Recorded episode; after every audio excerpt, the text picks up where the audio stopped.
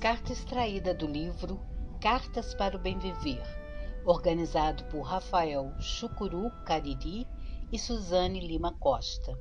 Editora Boto Cor-de-Rosa Livros, Arte Café 2020. The Teen in Gold, para uma criança que está prestes a nascer. Aberdeen, Escócia, 16 de agosto de 2020. Meu pequenino, eu venho de uma sociedade que assume que crianças são ignorantes.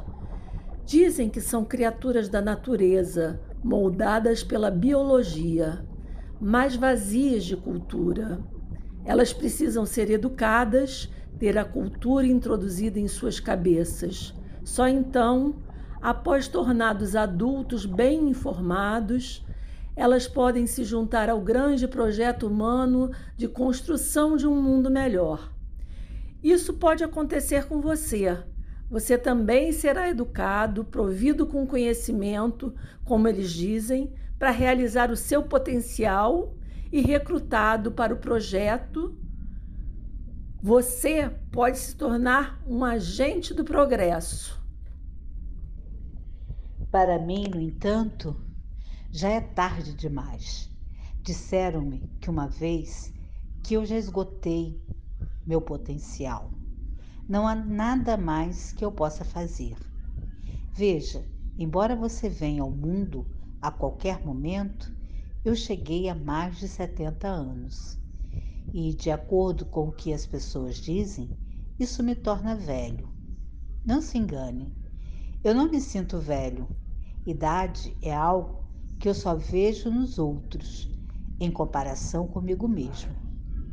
O que eu noto é que as pessoas ao meu redor parecem estar ficando mais e mais jovens.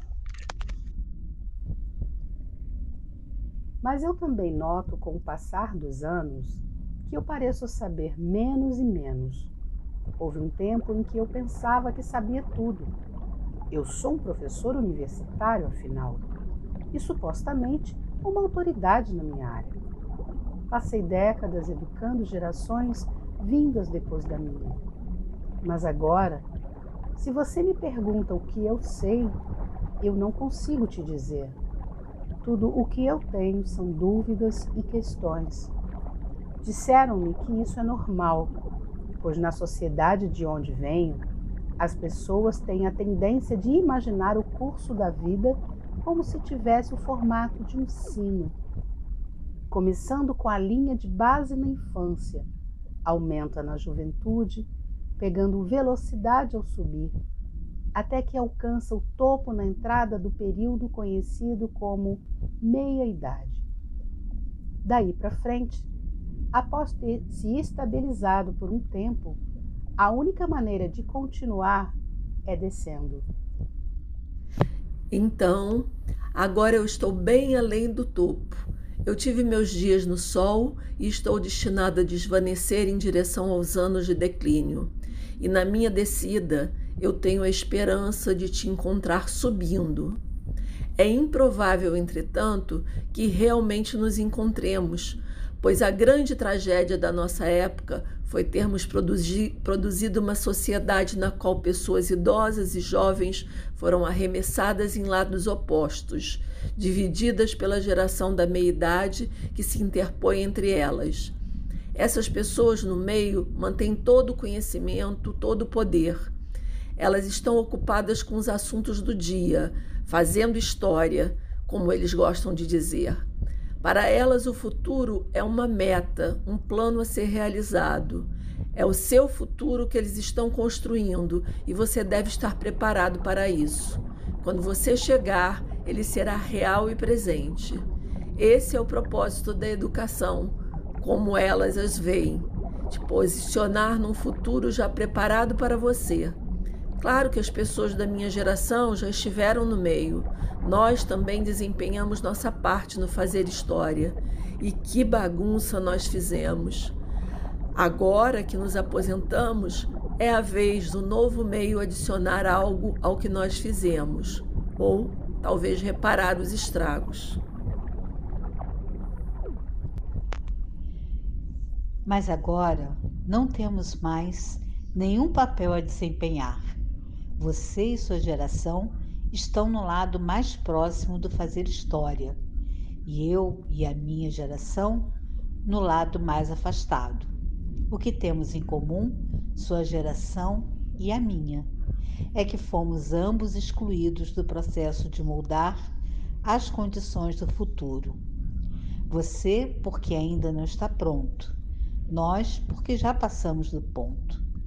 Mas apenas imagine, se pudéssemos estar juntos, que conversas poderíamos ter?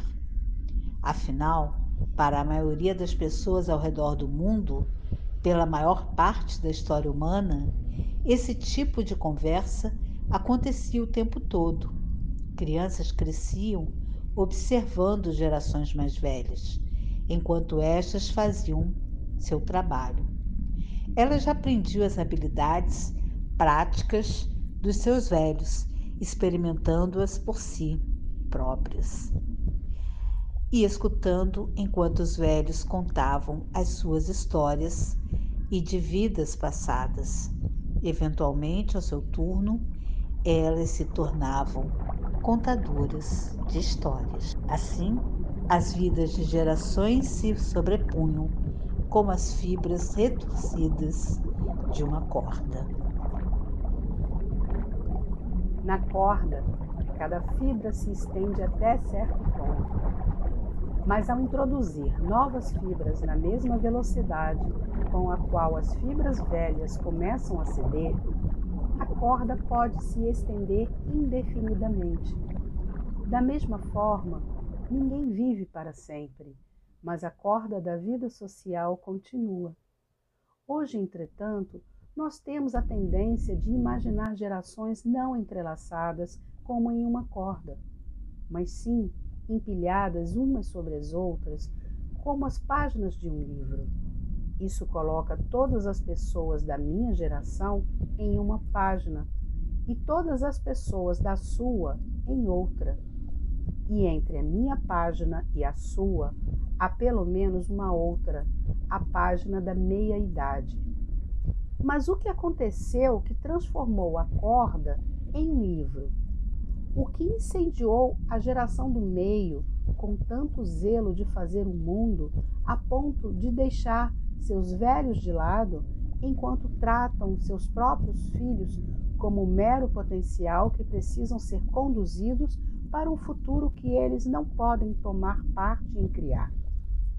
Não é fácil compreender as razões para a mudança, mas o certo é que a geração da meia-idade não tem tempo para histórias ou para as habilidades.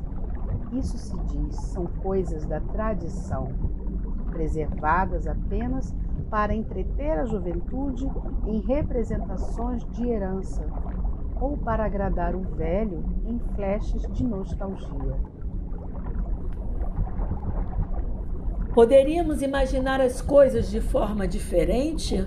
Poderíamos imaginar uma sociedade na qual jovens e velhos, hoje excluídos da tarefa de fazer o mundo, possam mais uma vez se unir para forjar um mundo para todos nós? Vamos voltar à curva do símbolo. O que é medido no comprimento vertical da curva desde a base? Perícia intelectual? Conhecimento? A conversão de potencial em poder efetivo? Talvez todas essas coisas. Uma coisa a curva não mede, no entanto, é a sabedoria. Pois o conhecimento e a sabedoria não são a mesma coisa e talvez tenham mesmo objetivos opostos. Na sociedade da qual eu venho, o conhecimento é valorizado acima de tudo. Marca o triunfo da razão, através da qual a humanidade historicamente afirmou sua superioridade sobre a natureza. Conhecimento, nós supomos, confere o poder de comandar, de dizer aos outros o que fazer, nos arma contra os adversários e serve como defesa em um mundo hostil. Porém, encarcerados dentro dos compartimentos enciclopédicos do nosso conhecimento, prestamos pouca atenção às coisas em si e aos outros habitantes do mundo. Por que se dar ao trabalho de prestar atenção se nós já sabemos tudo sobre eles? sabido, ao contrário, é abrir as portas da percepção e deixar o mundo entrar no campo da nossa consciência. É acolher os outros na nossa presença, para não dominá-los ou vencê-los. É observar, ouvir e aprender. Sabedoria não fará você forte ou poderoso, muito pelo contrário, na verdade. Você será fraco e vulnerável desarmada e indefesa.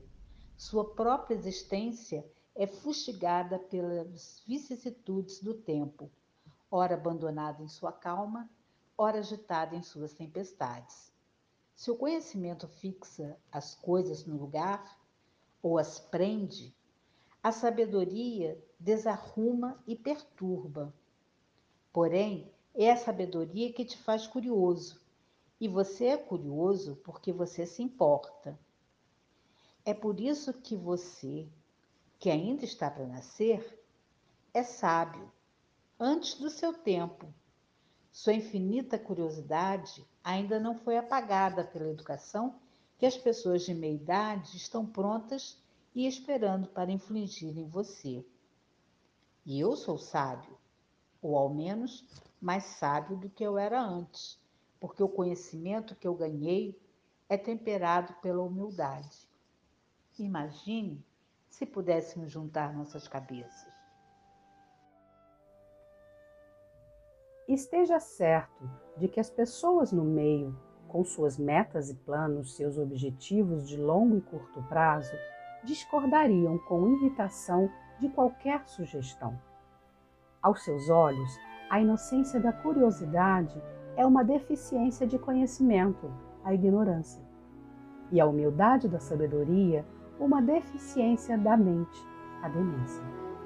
A ideia de que o ignorante e o demente podem juntos forjar o futuro soaria para eles evidentemente absurda.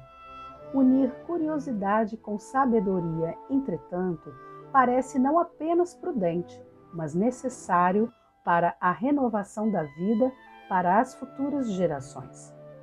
Pois tanto os jovens quanto os idosos estão em contato com ritmos de tempo mais duradouros, de maneira que as pessoas na meia-idade, motivadas por bater metas, não estão. Este não é o tipo de tempo que avança através de camadas geracionais do passado ao presente, mas sim aquele que se estende agregando-se com o vento e o clima, com o crescimento sazonal das plantas e o ir e vir de animais. Seu futuro não está vindo em nossa direção, mas se distanciando.